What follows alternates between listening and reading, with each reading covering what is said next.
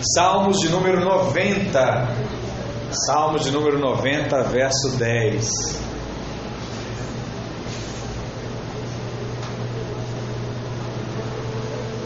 Hoje nós vamos entender os ciclos da nossa vida. Uau!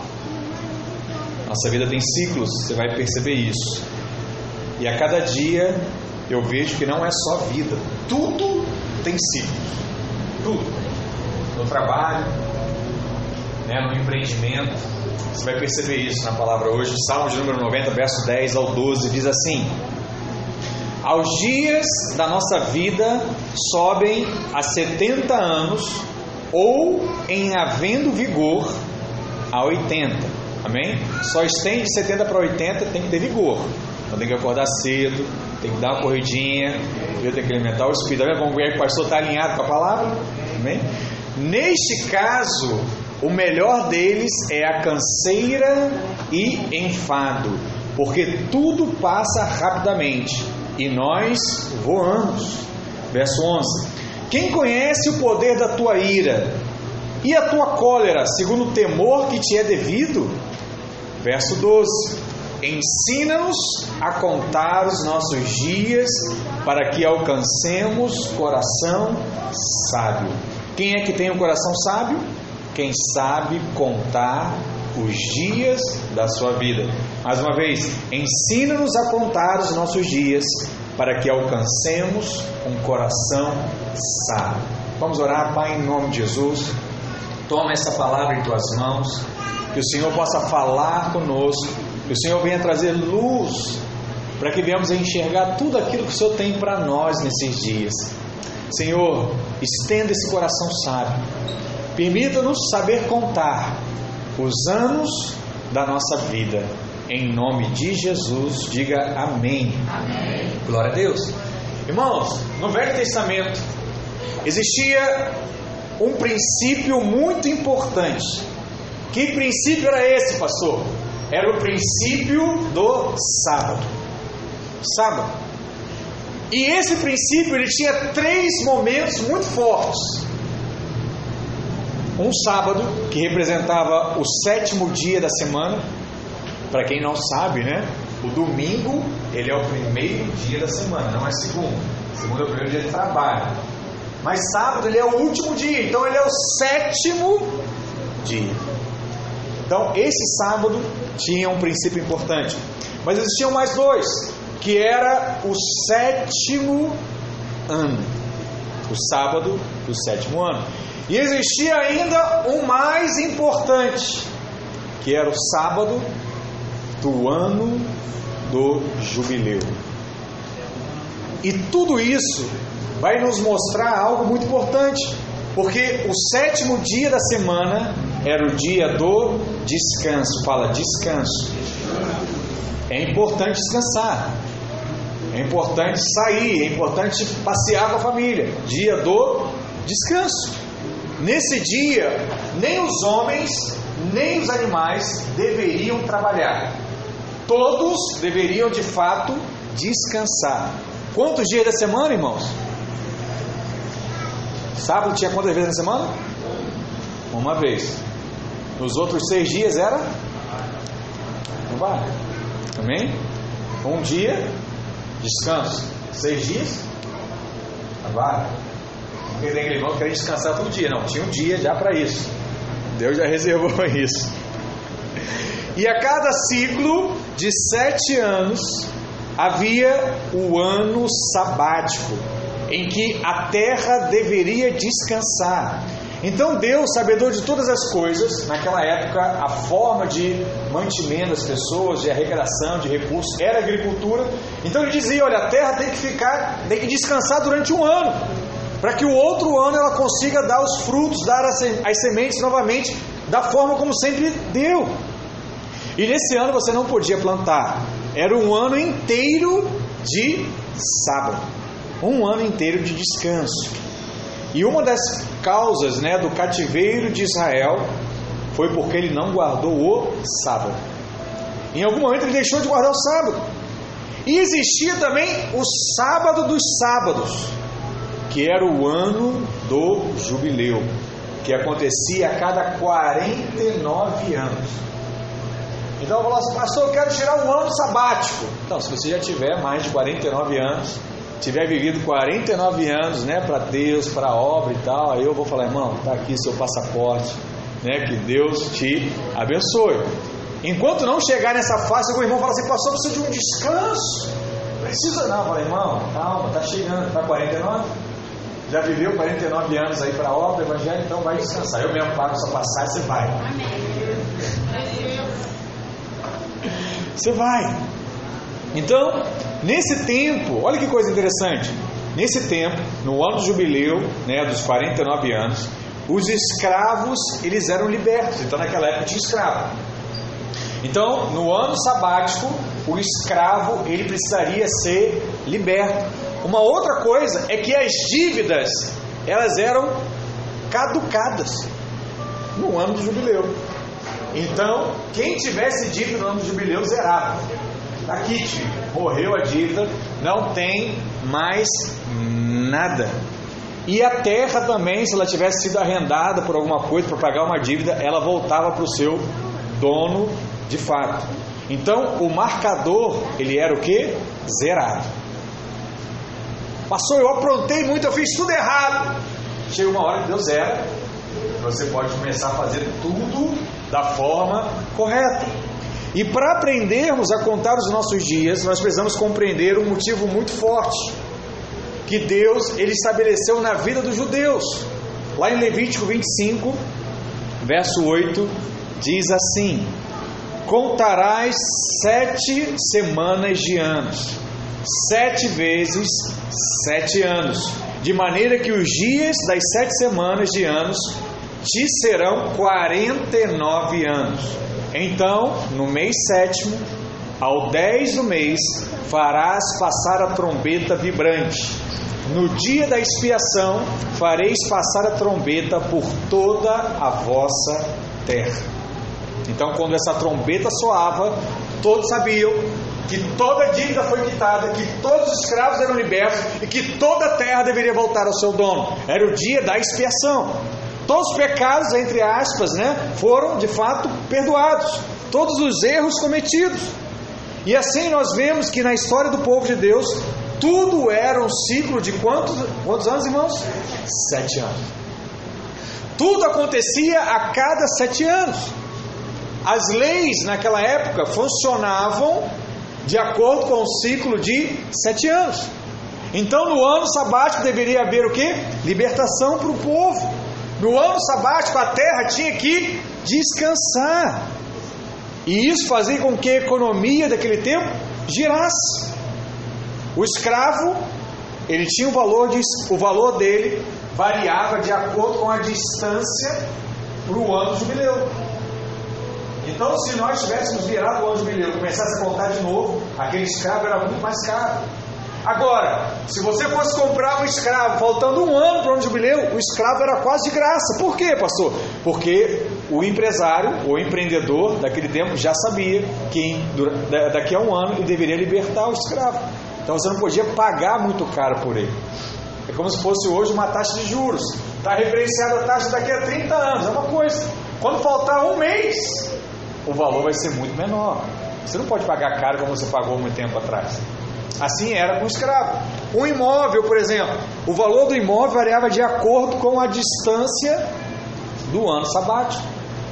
Então, se você comprou ali o imóvel de alguém, o dono já sabia que daqui a 50 anos você ia devolver. É como se fosse hoje algo arrendado, né? Você comprava algo, você arrendava algo por 49 anos. Chegava no 50 ano, seria devolvido ao seu dono. Então, quanto mais próximo, mais barato aquele imóvel era. O plantio né, não se plantava no sétimo ano, como nós falamos, e toda a dívida ela era anistiada no ano sabático.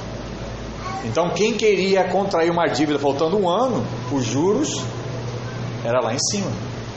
Porque o risco era muito grande da pessoa não receber o dinheiro que emprestou. Está percebendo como é que a economia daquele tempo girava?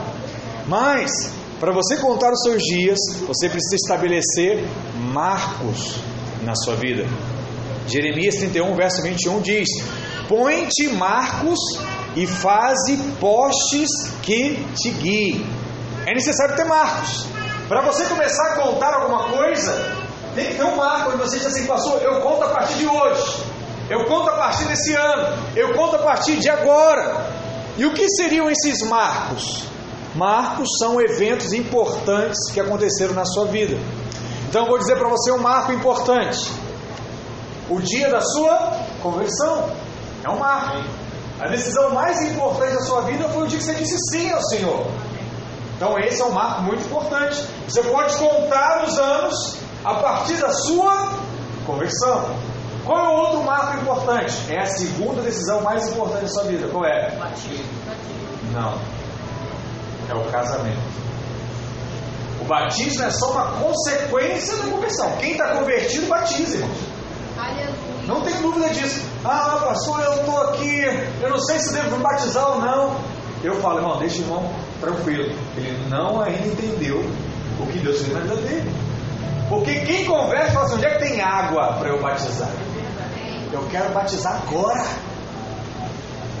Eu creio que Cristo mudou a minha vida. Então, o batismo está vinculado à conversão. Mas a segunda decisão mais importante é com quem você casa. Porque nós cremos que o casamento é para sempre. Então, assim como a sua conversão é para sempre, você é salvo e salvo eternamente, assim também diz a respeito ao seu casamento. Então, o dia que você casa também é um ciclo na sua vida, é um marco onde você começa a contar um ciclo na sua vida. Quer ver um outro marco importante? Nascimento do filho. Que ano que seu filho nasceu? Faz a conta. É um marco importante. Outro marco importante, esse talvez um pouco mais dolorido, mas é um marco. É quando algum ente querido seu falece. Aquilo também é um marco. A partir daquele dia, algo na sua vida mudou. Né? Ah, perdi meu pai, ah, perdi minha mãe, ah, perdi o irmão. Aquilo te marcou muito profundamente. Então, muitos passaram a tomar decisões, atitudes, após esse acontecimento. Então, quando alguma coisa muito importante acontece, sua vida nunca mais será o que? A mesma. E a partir daquele momento, algumas coisas vão começar a mudar de fato na sua vida. E vai ser diferente. E esses eventos são de fato os marcos que Deus estabeleceu para você, em que você tem que prestar atenção para poder começar a contar. Então, agora que você já entendeu quais são os marcos, eu vou te ensinar o que representa cada um desses anos nesse ciclo de sete anos. Então, fique atento, deixa Deus falar no seu coração. Se você quiser, pega uma, um caderninho, anote Anote o dia que você converteu, anote o ano que você casou, anote o ano que seu filho nasceu, anote o ano que alguém muito importante na sua vida se foi e comece a perceber coisas acerca desse ciclo na sua vida. O primeiro ano que eu quero chamar a sua atenção é o ano do aprendizado. Fala assim: primeiro ano é o ano do aprendizado. Em qualquer área da nossa vida, irmãos, qualquer área, emocional, física, saúde, estudos, qualquer área. O primeiro ano do ciclo será um ano sempre muito difícil. Onde nós vamos ter que aprender tudo novo. Tudo é novo. Eu não conhecia isso. Eu não sabia o que era isso. Então, o primeiro ano que você começou a liderar, provavelmente não vai ser um ano fácil. O primeiro ano do pastor no ministério não vai ser um ano fácil. O primeiro ano do casamento. Quem casou aqui sabe, não foi um ano fácil. É complicado. Por quê? O primeiro ano tudo é novo. Né? Para aquele casal, você está acostumado a guardar a toalha, e a toalha agora está em cima da cama. Você está acostumado a passar talco no pé, agora o outro não passa em chulé. Então, assim, são coisas novas que você vai o que? Se adaptando. Ah, pastor, só cozinhava com sazon, agora meu marido não gosta de sazon. Então, assim, você vai se adaptando. E aí as coisas vão se acertando. É como o início de um curso. Ele é muito angustiante né, para o estudante. Primeiro ano ele tem que se dedicar, é o ano que tem que passar, aí tem aquela pressão. O que, que ele pensa todo o tempo? Desistir. Alguém aqui que já parou para estudar para alguma coisa, fala para mim, se toda semana você não pensou em desistir. É verdade. Pode ser todo dia, né, filho? É difícil. É complicado. Primeiro ano em um novo emprego. Não é fácil. Não é todo mundo que experimenta o primeiro ano igual o Gabriel, que é promovido sem trabalhar. Dia tem que me contar o testemunho aqui, né? Porque quem tem dúvida do que é graça começa o Gabriel depois. Um ano sem trabalhar, recebendo, foi promovido. Explica isso. Não sei, só o Senhor para explicar. Nesse ano, irmãos, nesse primeiro ano, você deve abrir-se para procurar aprender o máximo. Aprender o máximo, sugar o máximo de quem quer te ajudar, de quem está te passando algum conhecimento. E é bom você saber que você está no primeiro ano. Porque Deus, Ele não espera que você faça coisas mirabolantes no primeiro ano. Camacho estava compartilhando que nosso primeiro ano em Copacabana, nós estávamos num prédio que só cabia 40 pessoas. Não adianta. Pastor, dá para acender uma cadeira, dá para ficar em pé, não, só cabia 40. Não dá para você respirar. Então assim, Deus já sabia, não tem nada de mirabolante para acontecer. O que Ele quer é que você não desista. O que, que Deus espera de você no primeiro ano? Que você não desista. E aí muita gente se frustra porque no primeiro ano ele quer arrebentar, no primeiro ano ele quer conquistar tudo, no primeiro ano ele quer fazer coisas que ele nunca fez antes. E aí Deus às vezes não dá, e aí ele fica o que? Frustrado. Mas eu queria, eu fiz, eu deixei de fazer, eu me programei, mas cadê? Que Deus é esse? Então aqui vai a primeira compreensão para você. Entenda em que ano você está nessa área da sua vida. Se for o primeiro ano, não se cobre além da medida. Sabia? Muitos líderes desistem de liderar no primeiro ano. Ele fala que pastor, minha célula não rompe. Minha célula não vem visitante. Minha célula não cresce. E fica nessa frustração. E aí, o que, que ele vai achar? O erro é meu. Eu que sou errado. É eu que não sei fazer corretamente. E aí desiste. Né, o Camacho estava compartilhando aqui a pouco. O Camacho ele veio da do Alexandre. Alexandre é um grande promotor de células em Copacabana e de líderes, né?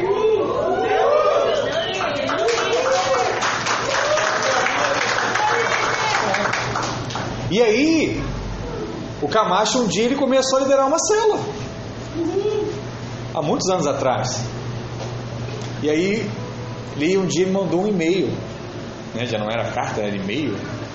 Dizendo assim, pastor, não dá mais para mim. Eu não sei fazer esse negócio. Eu não acerto. E eu falei o que para ele? Olha, hoje você teve a revelação necessária. Você de fato não sabe fazer nada. Você de fato faz tudo errado. Agora você entendeu. Confie em Deus, Deus vai te abençoar. E aí ele começou a liderar a célula. Hoje nós temos líderes que estão à frente de células que vieram da célula dele. Porque esse era uma outra dificuldade que fez quase Camacho desistir de novo. Camacho olhou para mim e falou assim: Pastor, eu não consigo gerar líder. As pessoas gostam de mim, minha célula enche, mas ela enche míngua, enche míngua, enche míngua, enche míngua. Eu acho que tem uma coisa errada comigo. Quem eu gerei retrocedeu. Falei assim, você está começando a entender a segunda aula. Eu não contei, provavelmente deve ser o segundo ciclo dele. De tanto tempo que foi. E aí hoje nós temos aí, ó, Jonas, Diógenes, né, cela, quem mais? Douglas, vieram aí de celas dele, né, que ele estava à frente, que eram membros da cela do Camacho. E provavelmente hoje, o Diógenes, o Douglas, o Jonas têm o mesmo pensamento que o Camacho tinha no primeiro ano. Eu acho que eu estou fazendo alguma coisa errada. Pastor, as coisas não vão, não rompem, não vai para frente. Que, é que eu tenho para dizer a você? Filho, você está no primeiro ano. Não se cobre além do que Deus requer de você. Sabe qual é a única coisa que Deus quer de você no primeiro ano? É que você não desista. Só isso. Não desista. porque o mais ele fará. Amém, irmãos? Primeiro ano do casamento está difícil? Não desista. Primeiro ano do estudo está difícil? Não desista. Primeiro ano do trabalho, você não aguenta mais teu chefe? Não desista. É o primeiro ano. Não se cobre mais. Deus não está te cobrando isso. Vai lá, sustenta, que Deus vai te honrar. Amém? Glória a Deus. Fala comigo assim: ensina-nos a contar os nossos dias para que alcancemos um coração sábio. Amém? Esse é o primeiro ano. E o segundo ano, pastor? O segundo ano é o ano que o pessoal mais gosta. É o ano do trabalho árduo. Uh, é o ano de trabalhar, né? Arregaçar as mangas e vamos embora. O segundo ano, irmãos, te uma, uma boa notícia. Ele é mais penoso que o primeiro ano. Esse é o ano que você vai ralar mesmo para mostrar serviço. É o ano que você vai se dedicar ao máximo. Você trabalha muito e parece que não vê progresso nenhum. Que já aconteceu isso com você? Trabalhou, trabalhou, trabalhou. Caramba, não vejo as coisas avançando.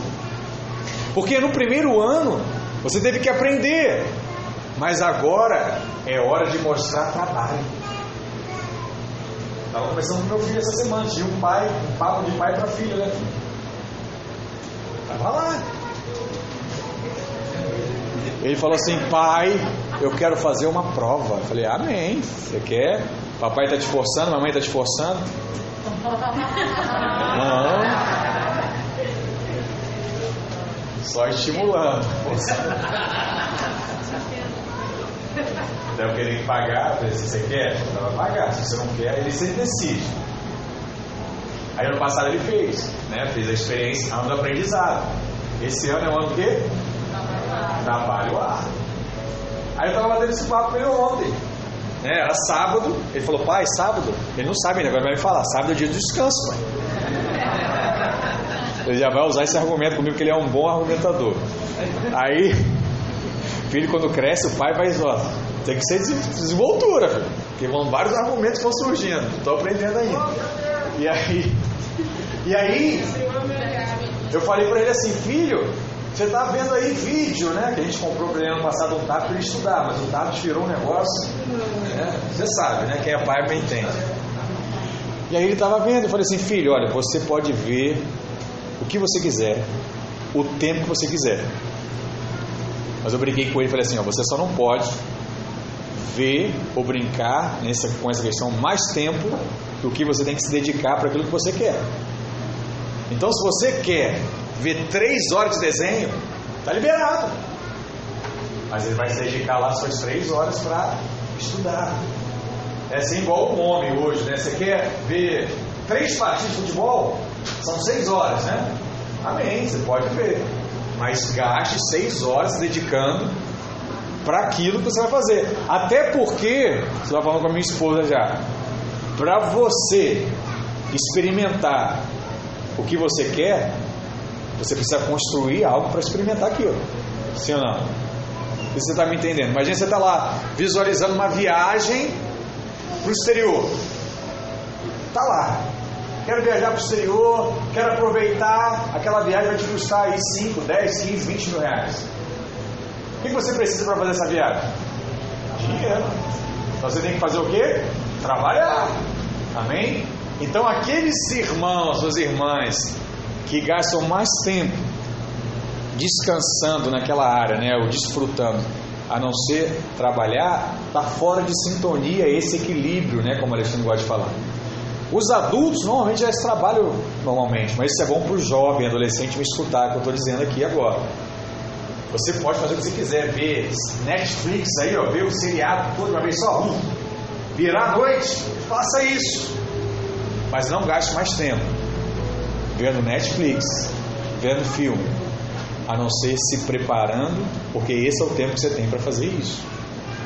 Isso vai dizer muito lá na frente até onde você vai chegar e até onde os seus sonhos que você teve como criança adolescente vão se tornar o que? Realidade. Então, o segundo ano, de fato, é o ano de se ralar muito. Mas no segundo ano, irmãos, nós ainda não teremos grandes resultados. Porque o segundo ano, em todas as áreas, é um ano de muita desistência. Então, não sei se você sabe, mas no segundo ano é o ano que muitas pessoas desistem no curso, é o ano que as pessoas desistem da faculdade, é o ano que as pessoas desistem do relacionamento. Ah, não, está penoso demais, pastor. Não dá para aturar mais esse rapaz, não, não dá para aturar mais essa irmã, não. Muita gente sai do emprego no segundo ano, muita gente sai do ministério no segundo ano. Sabia disso? Por isso que é importante você contar o ano que você está da sua conversão. Porque se você está pensando assim, pastor, eu vou chutar o pau da barraca, eu vou desistir, não aguento mais. Veja se você não está no segundo ano. Você vai entender o que está acontecendo de fato na sua vida. E se você não entender isso, você vai passar a sua vida toda ralando. Por quê? Porque você vai sempre chegar no segundo ano, vai desistir e vai para qual ano? No primeiro, aí vai aprender, vai ralar, aí vai para o segundo, vai ralar de novo. Aí quando chega no segundo ano de ralar, desiste. Aí está ralando de novo, está ralando de novo, está ralando de novo. Os irmãos não fazem isso com faculdade. Começa a faculdade, segundo período, terceiro período, ah, cansei, larga. O que, que acontece na prática? Além de gastar mais dinheiro se for particular a faculdade. Você vai demorar mais para formar. E ao invés de você formar lá com 23, 24 anos, que tem o sonho de formar na faculdade, vai formar com 30, 40, 50, 60. É você que está estendendo os anos da sua vida, não é Deus. Por quê, pastor? Por conta da desistência. Você tem que entender em que ano você está no ciclo e ser perseverante. Se você não souber contar os dias, os seus dias, você jamais terá um coração sábio. Se você perseverar, Deus vai te levar para o terceiro ano. Sabe por que muita gente não prospera? Porque no segundo ano ela acha que já fez muito no primeiro e ao invés de se esforçar, de se empenhar, ela começa a se acomodar. Pastor, eu não pedi para ir embora, mas meu chefe me demitiu. Por quê? Chegou no segundo ano, já está ralando muito, não está vendo o resultado. Você vai o quê? Acomodar. E as pessoas percebem que você acomodou e ninguém quer trabalhar com gente acomodada. Ele vai, faz só o certo, troca. Sabia que muitas empresas começam assim? Elas trocam funcionário a cada dois, três anos? Leram a Bíblia. Ela quer sempre o cara no aprendizado no esforço, aprendizado, esforço, aprendizado, esforço, aprendizado, esforço, aprendizado, esforço. Mão de obra. E vive dessa forma. Nós temos que estar atento a essas coisas. Aí você vai e enxerga uma outra pessoa que está numa fase mais adiantada. E aí você quer ter as mesmas regalias e os mesmos privilégios daquele que já está anos à sua frente. Ele não ouviu ainda o conselho do sábio jogador de futebol, Romário Farias. Né? O que ele dizia na sua sabedoria? Chegou agora? Já quer sentar na janela? Vai chegar sua hora, filho. Conquista a Copa. Né? Vai para o exterior, fica rico. E aí você vai ter os privilégios que eu tenho de não treinar, de não fazer tais coisas. Mas o que, que é o normal? Eu quero ter o que o outro tem sem me esforçar, ou sem me preparar, ou até mesmo sem esperar esse dia chegar. Muitas vezes aquele que está desfrutando já ralou muito antes de você. Ele já está 10 anos na sua frente nesse ciclo. E nesse ano você trabalha, trabalha, trabalha e os resultados ainda não aparecem. Você não tem mais tempo para nada. Contudo, qual é o segredo que você tem para esse irmão? Fala para ele, diga para ele: não desista. Essa fase vai passar. Ah, pastor, é o meu deserto. Não, não é deserto, não, filho. Para com isso. Não tem deserto. O pastor Luiz até fala isso, né? No Novo Testamento não tem mais deserto, é só bênção. Mas existe um ciclo. Existe um período em que você não está passando pelo deserto, você está aprendendo. O que, nós precisamos viver nesses dias? Senhor, ensina-nos a contar os nossos dias, para que alcancemos um coração sábio. Amém? Segundo ano. Agora nós vamos para o terceiro ano. Terceiro ano é uma bênção. Terceiro ano é o ano do reconhecimento. Reconhecimento é resultado do quê? De convivência. Você reconhece aquele em que você convive. Por isso, o terceiro ano também é o ano da aliança. Alianças são firmadas a partir do terceiro ano. Nós vemos na Bíblia que até três anos de ministério, Jesus tratava os seus discípulos como mestre e discípulo. Os discípulos chamavam Jesus de mestre e Jesus chamava os seus, discípulos de, de fato, discípulos. Senhor, servo, assim era o relacionamento. Mas no final do seu ministério, depois de três anos, como é que Jesus se referia aos seus discípulos? Vamos ver lá João 15, verso 15. Olha como ele diz: na última ceia, na santa ceia, já não vos chamos servos, mas o que agora? Amigos, porque o servo não sabe o que faz o seu senhor. Uau! O relacionamento mudou. Depois de quanto tempo? Três anos. Por quê, pastor? Porque dificilmente alguém define uma amizade duradoura antes de conviver pelo menos três anos com aquela pessoa. Porque só depois de três anos a gente pode de fato checar as motivações que estão no coração. Eu posso estar me relacionando com alguém que é falso, com alguém que é mentiroso, mas em três anos não tem jeito, ele vai manifestar quem ele é. E aí você vai decidir amar, andar ao lado da pessoa com os defeitos que ela tem. Por isso que se torna o ano do reconhecimento. Então é só no terceiro ano de trabalho que começa a vir o reconhecimento. Seu chefe vai te procurar e assim: olha, você trabalha bem, hein? Eu vejo seu, a sua dedicação. Tem gente que é assim, pastor, eu estou lá na empresa há três anos, o chefe nunca falou comigo, nunca cheguei atrasado, sempre fiz o que deveria ser na verdade fiz além. Mas só o outro recebe elogio. Por quê? Talvez você não esteja entendendo o ano que você está. É no terceiro ano do casamento que vem o que? A intimidade. Casamentos precisam entender isso. O que é intimidade? De fato, abrir o coração, é rasgar os sentimentos, sabe? É compreender o outro. Os cônjuges no terceiro ano, eles passam a se tornar amigos e não mais pessoas apaixonadas. É um nível a mais. E aí, um começa a se parecer mais com o outro. As manias de um passam para o outro. Mas isso acontece quando? No terceiro ano. E aí o casal começa assim compreender aonde? No olhar, nos gestos. É assim que funciona. No terceiro ano, você consolida, mas ainda não desfruta. Isso precisa ficar claro para você. Porque o terceiro ano de um negócio, os frutos são vedados. Qual é o segredo que qualquer empreendedor vai te falar, irmão, até o terceiro ano, não tire dinheiro. Ei, tá no negócio, até o terceiro ano, não tire dinheiro. Pastor, de onde é que surge isso? Eu ouvi isso no coaching que eu fui. Eu ouvi isso do chefe que eu tenho um negócio que é duradouro de muitos anos. Não, você não ouviu dele. Vou te falar onde é que ele leu isso. Levítico 19, verso 23. Tudo vem da palavra. Olha o que diz lá em Levítico 19, verso 23. Quando entrardes na terra e plantardes toda sorte de árvore de comer, ser-vos-á vedada o seu fruto. Três anos vos será vedado, dele não se comerá. Se você comer do fruto antes dos três anos, esse fruto será amargo. Não vai ser um fruto doce.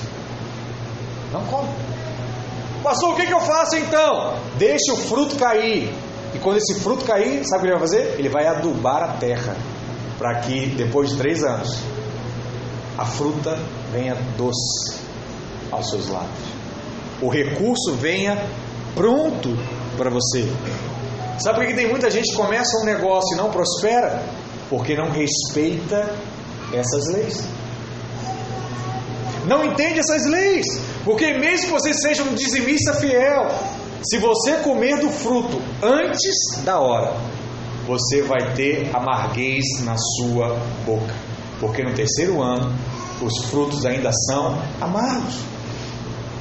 Você sabe, as grandes empresas, elas vedam tirar qualquer dinheiro, não é nem até o terceiro ano, até o quinto ano.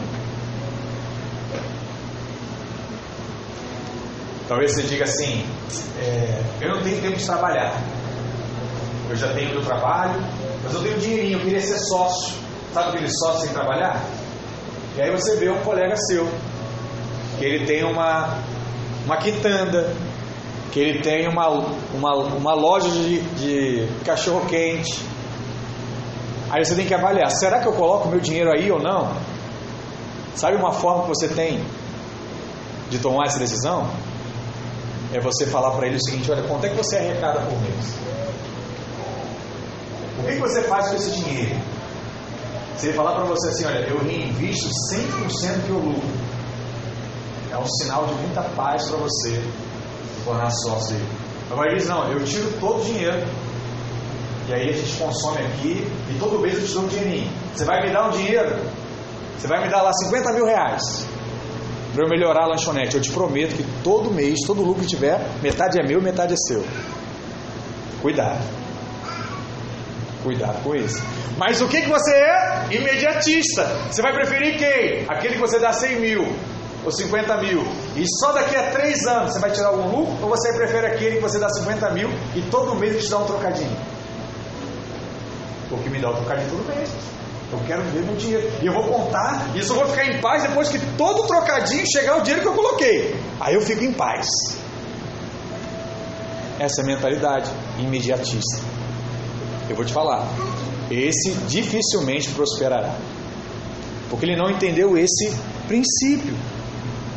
Então, você precisa entender que o terceiro ano é o ano do reconhecimento, mas é o ano também da consolidação. Porque quando há o reconhecimento, quando há intimidade, o povo passa a gostar de estar junto. Então, no terceiro ano de uma igreja, por exemplo, é o que o pastor pode sentir de fato ter uma igreja. É um ano que o pastor pode de fato sentir o que é acolhido, guardado, e os irmãos também, porque há ali naquele momento uma consolidação. E só a partir do terceiro ano que se começam a criar raízes. E as pessoas deixam de falar assim: olha, ah, essa igreja é muito legal. E as pessoas começam a falar assim: a nossa igreja, o nosso pastor, o nosso ministério. Por quê? Já são três anos juntos. E aí você começa a defender já aquela pessoa. E aí você começa a defender o seu pastor. E aí você começa a defender o seu líder. E aí você começa a defender o seu marido. Você começa a defender a sua esposa. Em que momento isso acontece, pastor? No terceiro ano. Então o que eu preciso aprender? Ensina-nos a contar os nossos dias, para que alcancemos um coração sábio. Quarto ano é o ano da oportunidade. Lucas, capítulo 3, versos 6 e 9, vai nos falar sobre isso. Porque o quarto ano é o ano que de fato Deus espera que alguma coisa aconteça e que o fruto apareça. Está todo mundo já ansioso. Porque até o terceiro ano ainda não frutificou. Ainda não pôde experimentar do fruto. Agora no quarto ano, ei, presta atenção nisso. No quarto ano tem que frutificar. Olha o que diz lá Lucas 3, verso 6. Então Jesus proferiu a seguinte parábola: Certo homem tinha uma figueira plantada na sua vinha e, vindo procurar fruto nela, não achou. Pelo que disse ao viticultor: Há três anos venho procurar fruto nessa figueira e não acho. Pode cortá-las, para que, para que esta, para que esta ela ainda ocupando inutilmente a terra. Ele, porém, respondeu: Senhor, deixe ainda este ano, até que eu escave ao redor dela e lhe ponha estrume. Se vier a dar fruto, bem está, se não, mandarás cortá-la. Em outras palavras, ele está dizendo? Agora vai, borracha nesse ano alguma coisa precisa acontecer. Se não acontecer nada, a árvore será de fato cortada. Portanto, se você perseverar em alguma coisa por quatro anos, você verá o resultado. Quanto tempo, pastor? Pelo menos quatro anos. Persevera quatro anos. O mesmo acontece quando nós levantamos uma liderança nova numa cela, numa rede, numa igreja. Às vezes o trabalho dele ainda não apareceu, porque ele está cumprindo o que? Essas etapas. Então tá lá Diógenes, Sem Jones aí. Quatro anos. Já tiver no quarto ano, é o ano de definição. Vou definir. Quem ainda está no primeiro e segundo, irmãos, é isso. Desfruta do aprendizado, desfruta do trabalho, porque Deus vai fazer algo poderoso. Porque assim funciona. Por isso você tem que o que aprender a contar os anos de sua vida, para que você possa alcançar o coração sábio e saber em que momento você está para tomar as decisões corretas. Porque se eu sei em que momento eu estou em Deus, eu tenho mais sabedoria para tomar a decisão que vai me causar menos dano, vai me trazer menos problemas. No quarto ano, você ainda não pode esbanjar os frutos. O fruto do quarto ano ainda não são muitos. E Deus não vai permitir que você ainda coma dele. Porque os primeiros frutos bons, eles deverão ser o quê? Tudo aquilo que é primeiro deverá ser consagrado ao Senhor. Uau. Então no quarto ano vai acontecer algo sobrenatural. E no quarto ano você vai o quê? Consagrar ao Senhor. Pastor, eu estou com a minha célula, ralei, esperei, o povo nem ligava, o povo não me dava satisfação, faltava a cela, não me ligava, sabe? Esqueci de trazer o lanche. Era, era uma dificuldade, pastor. Chegou numa fase agora que a cela sempre está cheia, é uma alegria, sabe? Todo mundo me ajuda. Tem um irmão lá que compartilha, eu não preciso nem falar, o irmão já compartilha a cela toda. O que, que eu vou falar para ele? Ei filho, você está no quarto ano, está na hora de você consagrar esse fruto. Que fruto é esse? É esse irmão que está pronto na sua célula. Chegou a hora de liderar uma célula e começar tudo de novo. É aí que o líder fala, pastor, mas e agora? O que, que vai ser da minha vida? Ele me ajudava em tudo, era ele que chegava junto, era ele que colaborava comigo. Então, o primeiro fruto é seu?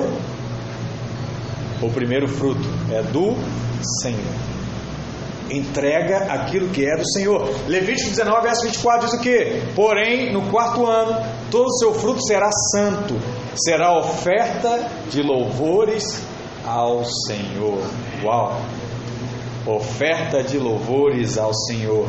Se você está no empreendimento, no quarto ano, reinvista tudo que entrar, não gaste nada. Não gaste nada. Continue vivendo essa renda que ainda te sustentava por aquele momento. No casamento também, o quarto ano é um ano de semear, é um ano de investir no casamento, é um ano de fazer algo diferente. Nos estudos, o quarto ano você não deve desistir. Aproveite que você já estudou e reinvista esse conhecimento. Quarto ano você está lá próximo de formar. É hora de você tentar um emprego, vai te requerer uma prova, você vai tentar um concurso. Então reinvista todo esse conhecimento naquilo que Deus vai abrir de porta para você. Tudo isso acontece no quarto ano. Nós podemos dizer que o quarto ano também é o ano da oportunidade. Mas no ano da oportunidade, Deus irá nos provar. Ele vai nos, testar. Verdade, testar o seu coração. Ele vai colocar um fruto bem pequenininho na sua mão e vai ver qual é a reação desse fruto. Você vai comer? Você vai semear? Você vai guardar? O que, que você vai fazer? Dependendo da sua resposta, algo na sua vida vai mudar a partir daquele momento. Amém? Não coma daquilo que é do Senhor. Espera. Porque aquele que deu a primeiro, o primeiro fruto ele pode dar todos os outros. Todos os outros. Creia nisso. Nisso. Quinto ano é o ano da definição. Quinto ano é o ano da perseverança. Somente no quinto as coisas são definidas se avançamos ou não. Olha o que diz lá em 2 Reis, verso, capítulo 13, verso 14. Estando Eliseu padecendo da enfermidade que havia de morrer, Joás, rei de Israel, desceu a visitá-lo. Chorou sobre ele e disse: Meu pai, meu pai, carros de Israel e seus cavaleiros. Então lhe, lhe disse Eliseu: Toma um arco e flechas. Ele tomou um arco e flechas. Disse ao rei de Israel: Retesa o arco, e ele o fez. Então Eliseu pôs as mãos sobre as mãos do rei e disse: Abre a janela para o oriente, e ele abriu. Disse mais Eliseu: Atira, e ele atirou. Prosseguiu: Flecha da vitória do Senhor, flecha da vitória contra os Círios, porque ferirás os Círios em Afeca, até os consumir. Disse ainda: Toma as flechas, e ele as tomou. Então disse ao rei de Israel: Atira contra a terra.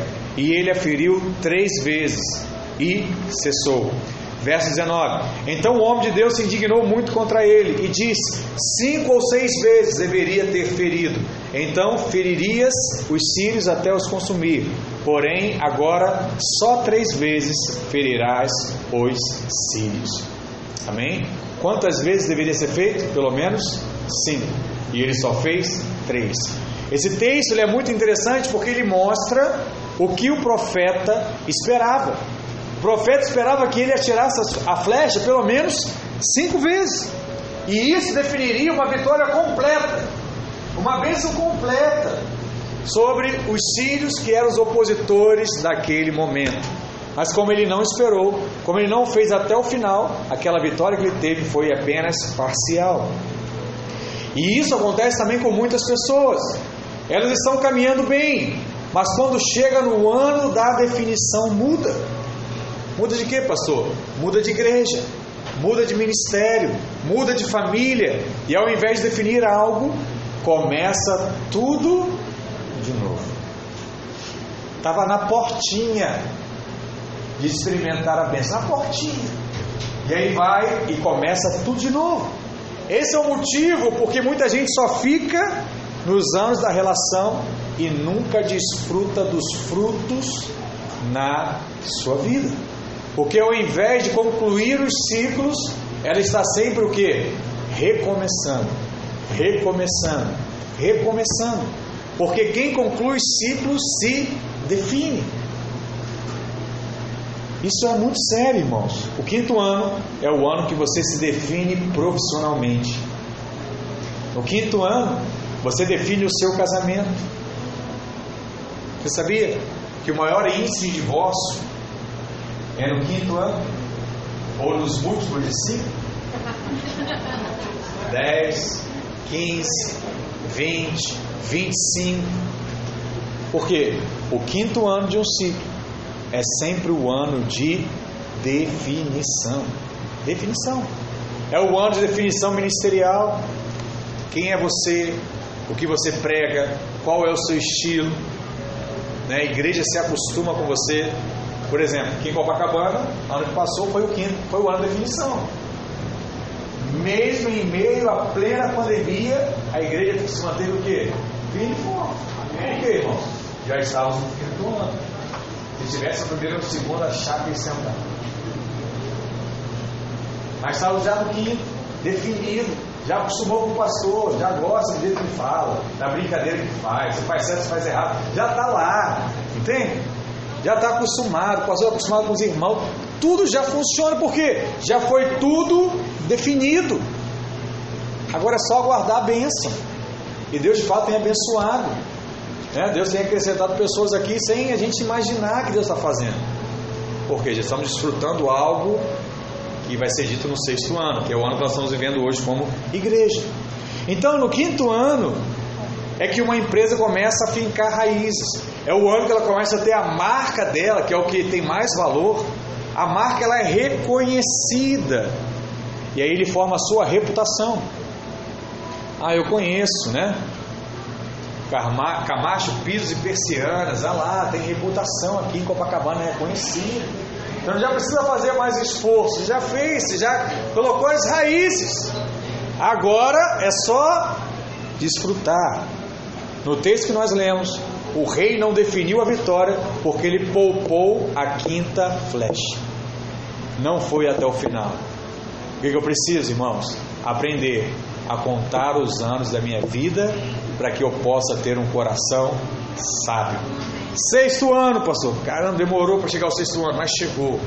Sexto ano é o ano da bênção tríplice. Então, o sexto ano é o ano da batalha conquistada. No sexto ano, Deus dava colheita para três anos. Olha que coisa.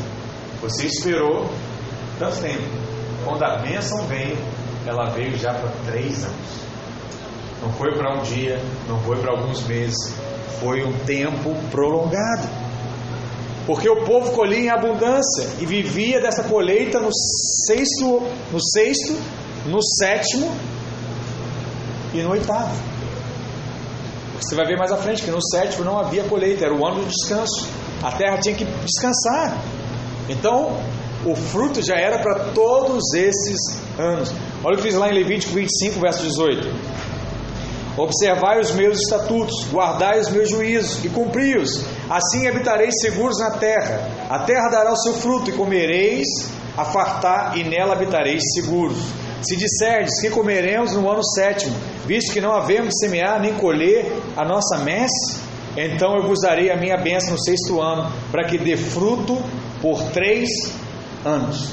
Isso significa o quê? Que se você persevera, se você insiste no sexto ano, você terá a bênção tríplice de Deus na sua vida. Aleluia! Porque no sexto ano, tudo que você faz com a bênção de Deus rende três vezes mais. Colocou a mão, vai três vezes mais. Começou algo, vai três vezes mais. Sexto ano, coisas surpreendentes acontecem. Mas só quem cumpre os ciclos pode desfrutar do sexto ano. Você precisa viver cada um deles. Se você compreender isso hoje, Deus dará a você um coração sábio para você começar a contar os seus dias, no seu casamento, no seu ministério, nos seus negócios, nos seus estudos. Porque se eu aprender a contar os meus dias, entender em que fase eu estou, eu vou ter um coração sábio para tomar a melhor decisão. Sexto ano, pastor, vamos para o sétimo. O sétimo ano, esse sim, é o ano do descanso. Gênesis 2, verso 2 diz: E havendo Deus terminado no sétimo dia a sua obra que fizera, descansou nesse dia de toda a sua obra que tinha feito. É no sétimo ano que vem o que? O desfrute. Só quem concluiu um ciclo experimentará do deleite no final daquele ciclo. Você só vai desfrutar de tudo aquilo que você plantou após seis anos. Talvez você ache isso muito tempo, mas Gênesis 29, verso 20 fala que Jacó serviu Labão quantos anos, irmãos? Sete anos. Para obter os direitos a se casar com Raquel. E sete anos se passaram aos seus olhos como se for o quê? Poucos dias. Por quê? O homem estava apaixonado. Estava apaixonado. Ele não se importou com o tempo que faltava, ele queria Raquel. Aí aprontaram com ele, deram Lia. E disseram para ele: Olha, Jacó, você tem que trabalhar mais sete anos. E ele trabalhou, nem viu o tempo passar, porque ele só via Raquel. Uau. Qual é o alvo que você tem, irmão? Qual é o propósito que tem na sua vida? Se você tem, é só saber: Ei, eu vou esperar meus sete anos, porque aquela bênção ela está vindo. Deus já falou comigo, eu vou experimentar isso, eu vou testemunhar isso. Deus é tão bom que Ele já te diz quanto tempo é. Para que ficar ansioso? Só fica ansioso quem não sabe quando. Deus já está te mostrando quando será. Quando você quer muito uma bênção, sete anos vão passar como se fossem poucos dias. Mas muitos não têm o que? A paciência de esperar. Sabe qual é o princípio que rege quase todas as áreas da nossa vida? Paciência. Paciência no casamento, paciência na criação dos filhos, paciência no dinheiro, paciência nos negócios, paciência nos estudos. Quem tem paciência vai longe. Mas qual é a grande dificuldade nossa? Temos pouca paciência. Pouca paciência. Quem não tem paciência não sabe esperar. E quem não sabe esperar corre um grande risco. Qual é o risco que corre quem não sabe esperar, irmãos? Fazer do seu jeito. É isso. É isso. Ah, pastor, vamos aprender sobre a corte. Você tem que esperar o momento certo para se casar. Eu esperar? Vou esperar nada. Eu gosto dela, eu vou nela agora. Vou te falar, pastor, eu cheguei nela, estou apaixonado. Aí dá um ano, dois anos, está lá já, antes de se casar, com uma criança, tendo que trabalhar, termina, não completa os estudos, não vai à frente, por quê? Não soube esperar. Era só esperar, talvez que fosse a mesma pessoa, mas no tempo certo. Aí você fala assim: ah, pastor, eu vou é com tudo. Pedi lá pro, pro meu chefe: ó, me dá uma promoção. Ele não me deu, não reconheceu o meu trabalho, pedi demissão, pastor. Bola para frente. Comigo é assim, bola para frente. Falei, irmão, como é que tá? Não, tá difícil arrumar um emprego, né? E aí, não, tá difícil. Tá difícil. Passou seis meses, um ano, dois anos. E aí? Ai, era melhor ter continuado com aquele chefe mala eu tinha. Que decisão errada que eu tomei. Está afetando toda a minha vida, toda a minha família. Por quê? Não soube esperar. Pastor, vou te falar, não aguento mais fulano, pastor. Não aguento mais, não aguento. Eu já falei uma, eu já falei duas, eu já falei três, eu já falei quatro. O homem não muda. Eu vou embora. Vai embora. Vai. Aí você vai conhecer quem na outra esquina? Um homem igualzinho. Aí você estava no ano que ou você ou ele ia mudar. Um dos dois ou vocês iam se entender. Aí não, começa de novo. Meu Deus. Aí era quatro anos, estava acabando já, irmão. Mas faltava pouco para acabar a crise. Você começa a crise de novo. Igual o pessoal está falando com a pandemia agora. A pandemia está quase acabando, começa de novo. Aí depois está quase acabando, aí começa de novo. Irmãos, reflita. Receba a palavra de Deus. Compreenda aquilo que o Senhor tem para falar ao seu coração. Encontre ânimo na palavra para que você possa perseverar no seu ministério, perseverar na sua liderança, perseverar nos seus projetos pessoais, porque eu sei que no seu devido tempo Deus me dará a colheita, Deus me dará o deleite. Quantos aqui querem entrar no ano do descanso do Senhor? O que, que você precisa? Esperar. Esperar. O que, que eu preciso? Esperar. Se eu esperar, eu vou entrar no descanso do Senhor. E aí nós entramos no último ano, que eu quero compartilhar? Que é o oitavo ano. O oitavo ano é o ano do sacrifício. O que, que significa o oitavo ano, pastor? Significa o início de um novo ciclo. Como ele é o começo de um novo ciclo, ele não é igual ao primeiro ciclo. Porque muitas coisas você já aprendeu no primeiro ciclo.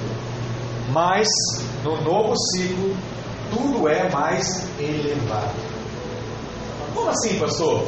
Por exemplo, eu já vivi sete anos, eu já experimentei do deleite do Senhor nos sete anos, e agora eu vou passar por aperto de novo, pastor? Sim. Mas agora, você está lá com a sua empresa, você vai decidir, abre uma filial ou não? Entende qual é o problema? É um outro patamar.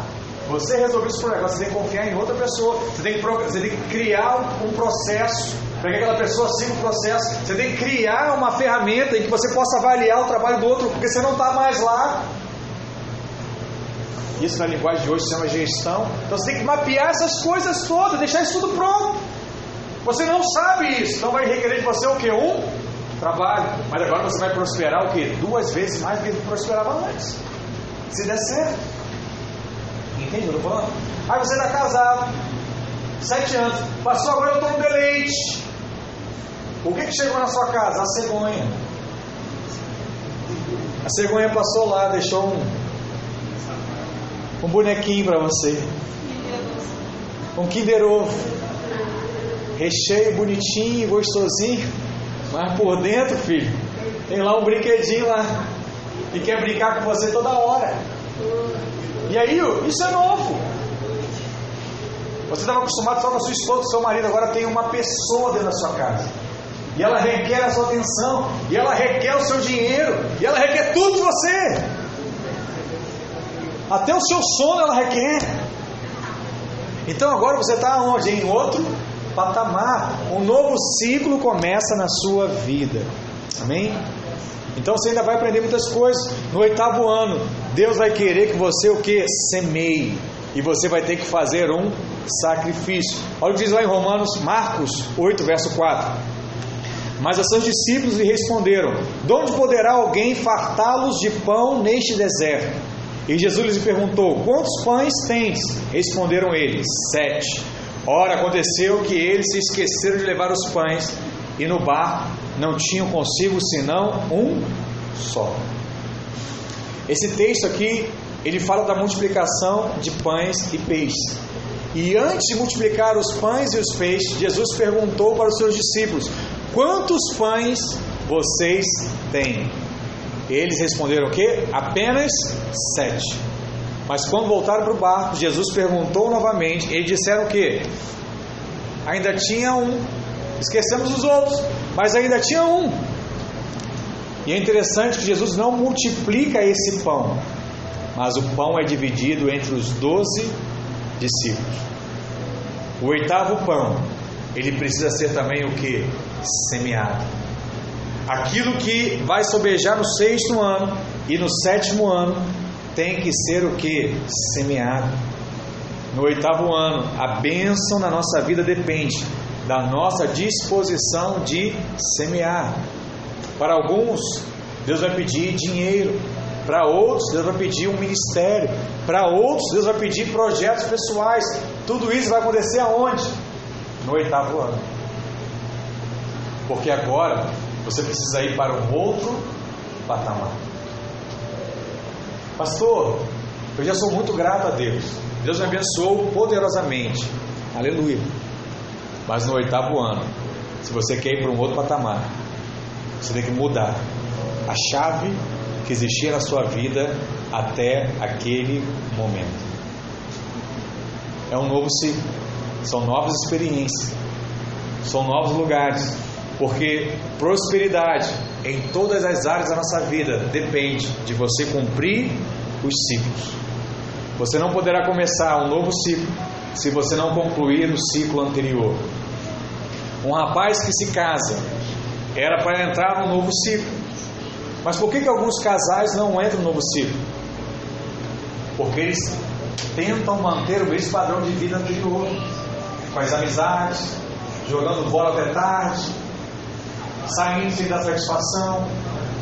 O que ele está fazendo? Não concluiu, deixou de ser jovem, agora passou a ser casal.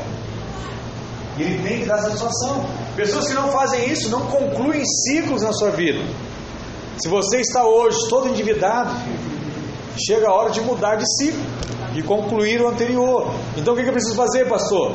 Pagar as minhas dívidas. Eu preciso fazer isso em algum momento. E eu quero concluir essa palavra nessa manhã dando alguns conselhos para você. Primeiro, não viva sem estabelecer marcos na sua vida. Aprenda a fazer isso. A sua vida tem marcos. Segundo, conclua os ciclos, não pare no meio do processo. Precisa concluir tudo que você começou. Terceiro, espere o tempo certo da colheita na sua vida. Não queira colher antes do tempo. Você já sabe agora qual é o tempo certo. Quarto, quando muda os ciclos, mude-se também os amigos. Muda as amizades, muda a posição.